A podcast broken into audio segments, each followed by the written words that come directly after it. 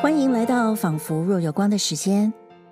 过去的一个半月，我们一起欣赏了活跃于清末明初的女作家吕碧城的游记，透过第一代女性漫游者的一双慧眼来看欧美世界，同时也体会古典的诗性、时髦的个性、宗教的心灵如何汇集在这个女作家身上，面对西方世界的文化冲击。而作为这一季节目的最后一集，我仍然选择介绍一位女作家的作品，这就是左翼作家萧红。二零一四年放映的电影《黄金时代》，由汤唯主演的，就是萧红的传记电影。萧红本姓张，她是东北人，萧红是她的笔名。她生于一九一一年，死于一九四二年。你看，她只活了短短的三十一年。实在很可惜吧。萧红经常被称为民国才女，虽然她的生命那么短，但是写了不少的作品。不过说实在的，后来许多人的目光却是集中在她与她前后两个男人的关系上，因为这两个男人，萧军与端木蕻良，也都是现代文学史上鼎鼎大名的作家。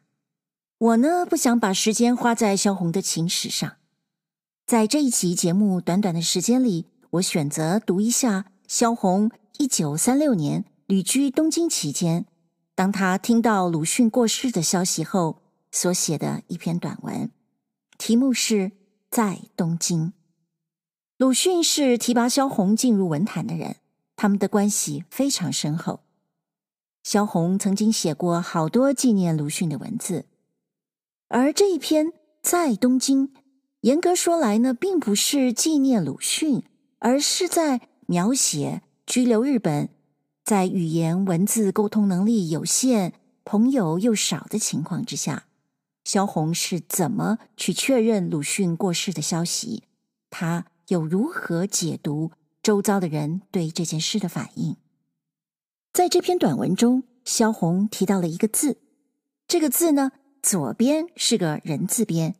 右边是思想的“思”，这个字念作“思”或者“塞”，在中文里呢，并不是一个常用的字。如果我们查中文字典的话，它的意思呢是互相勉励或者能力好。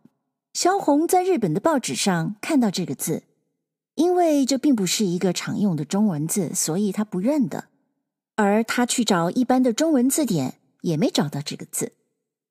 其实呢，作为日文里的一个汉字，这个字却是怀念的意思。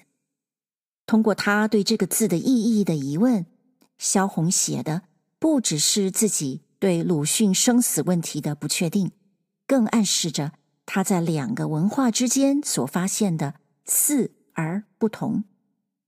文章的后半段写到了华人同学与日本教员对鲁迅的反应，他们对话的背景。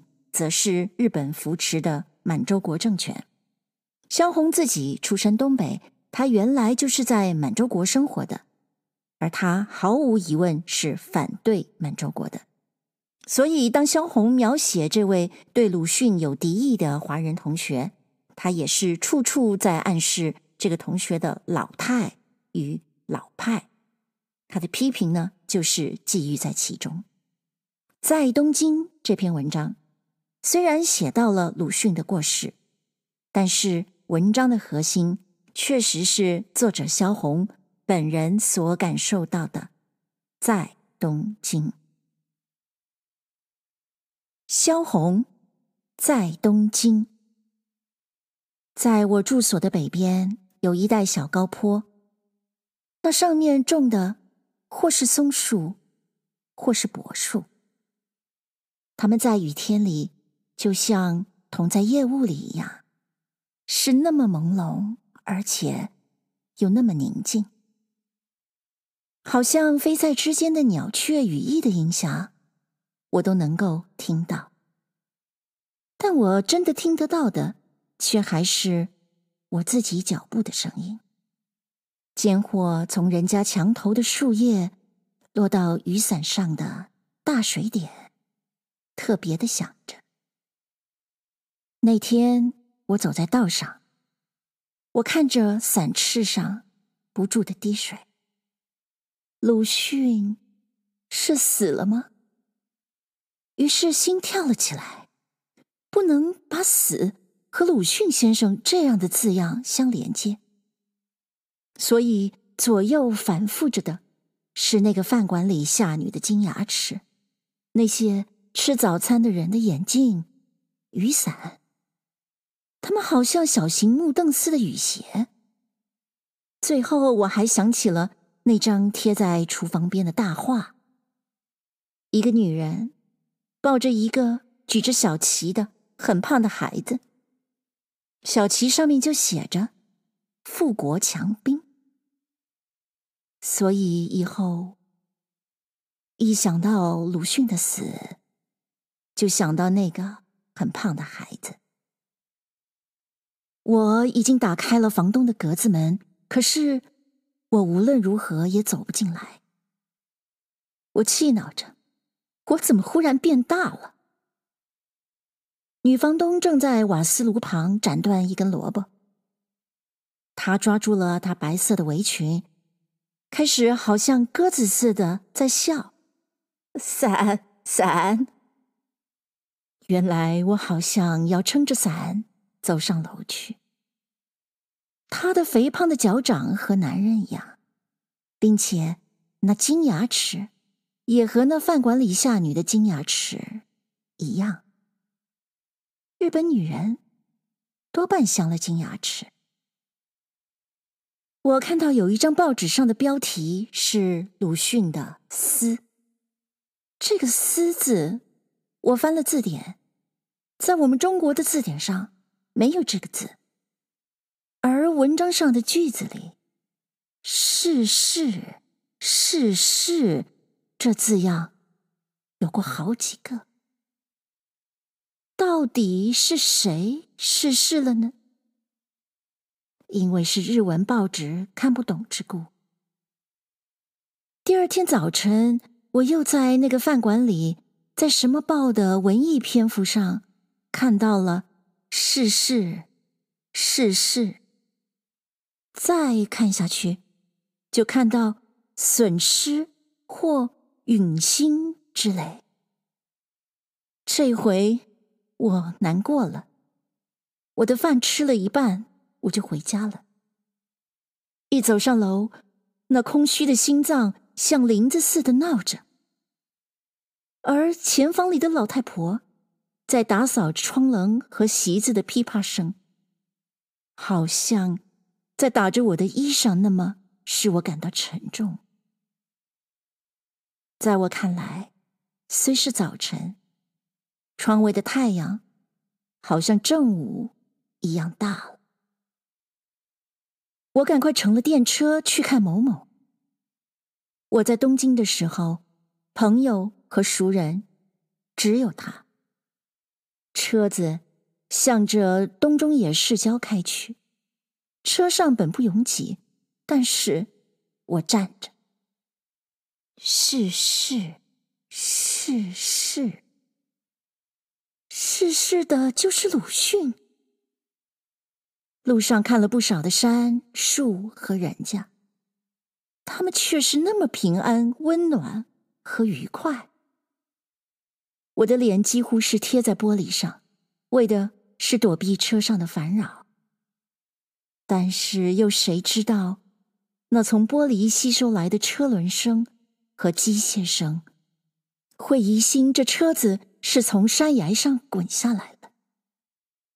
某某在走廊边上刷着一双鞋子，他的扁桃腺炎还没有全好。看见了我，颈子有些不会转弯的，向我说：“啊，你来的这样早。”我把我来的事情告诉他，他说他不相信，因为。这事情我也不愿意，他是真的，于是找了一张报纸来读。啊、哦，这些日子病得连报也不订，也不看了。他一边翻那在长桌上的报纸，一边用手在抚摸着颈肩的药布。而后他查了查日文字典，他说那个“思”字是个印象的意思，是面影意思。他说一定有人到上海访问了鲁迅回来写的。我问他，那么为什么有“世事”在文章中呢？我又想起来了，好像那文章上又说。鲁迅的房子有枪弹穿进来，而安静的鲁迅竟坐在摇椅上摇着，或者鲁迅是被枪打死的。日本水兵被杀事件在电影上都看到了，北四川路又是戒严又是搬家，鲁迅先生又是住的北四川路，但他给我的解释。在阿 Q 心理上非常圆满。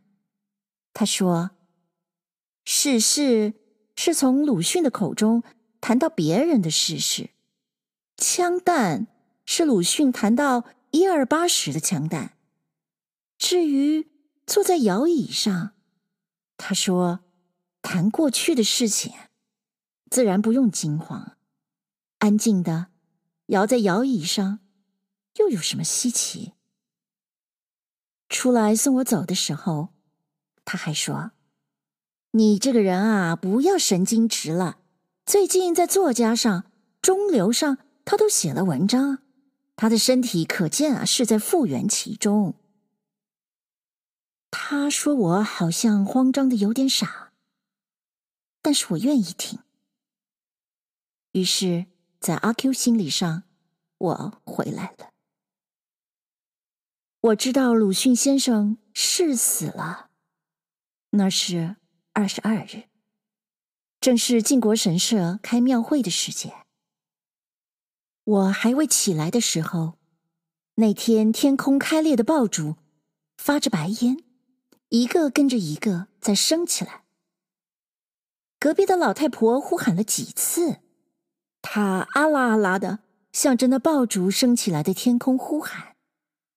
他的头发上开始竖了一条红绳。楼下，房东的孩子上楼来送我一块撒着米粒的糕点。我说谢谢他们，但我不知道在那孩子脸上接受了我怎样的眼睛，因为才到五岁的孩子，他带小蝶下楼时，那蝶眼还不时的。在楼梯上磕碰着，他大概是害怕我。靖国神社的庙会一直闹了三天，教员们讲些下女在庙会时节的故事、神的故事和日本人拜神的故事，而学生们在满堂大笑，好像世界上并不知道鲁迅死了这回事。有一天，一个眼睛好像金鱼眼睛的人，在黑板上写着：“鲁迅先生大骂徐茂庸，引起了文坛一场风波，矛盾起来讲和。”这字样一直没有擦掉。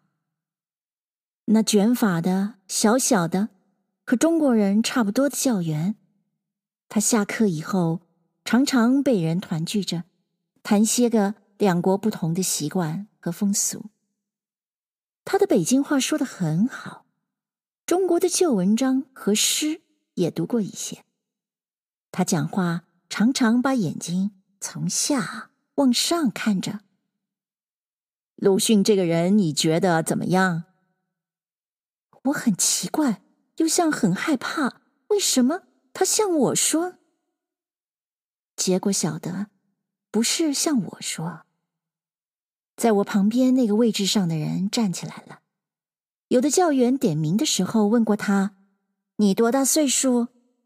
他说：“他三十多岁。”教员说：“我看你好像五十多岁的样子。”因为他的头发白了一半。他做旧诗做的很多，秋天、中秋游日光、游浅草，而且还加上谱调读着。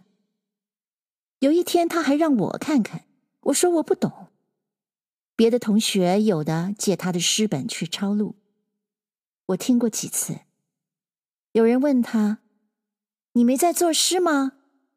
他答：“没有喝酒呢。”他听到有人问他，他就站起来了。我说：“先生，鲁迅这个人没有什么，没有什么了不起的。他的文章就是一个骂，而且人格上也不好，尖酸刻薄。”他的黄色的小鼻子歪了一下，我想用手替他扭正过来。一个大个子，戴着四角帽子，他是满洲国的留学生，听说话的口音还是我的同乡。听说鲁迅不是反对满洲国的吗？那个日本教员抬一抬肩膀。笑了一下，嗯。过了几天，日华学会开鲁迅追悼会了。我们这一班中四十几个人，去追悼鲁迅先生的只有一位小姐。她回来的时候，全班的人都笑她，她的脸红了，打开门，用脚尖向前走着，走得越轻越慢。而那鞋跟就越响。他穿的衣裳颜色一点也不调配，有时是一件红裙子绿上衣，有时是一件黄裙子红上衣。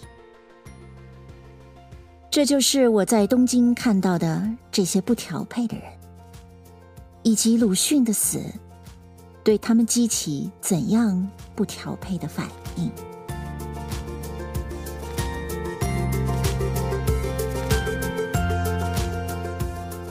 谢谢您收听这一集的《仿佛若有光》。第二季的节目就在女作家萧红的文章中结束了。如果你喜欢我们的节目，并且希望听到第三季，欢迎你在收听的平台上按下订阅。那么。我们下一集，也是下一季，仿佛若有光的时间，再会喽。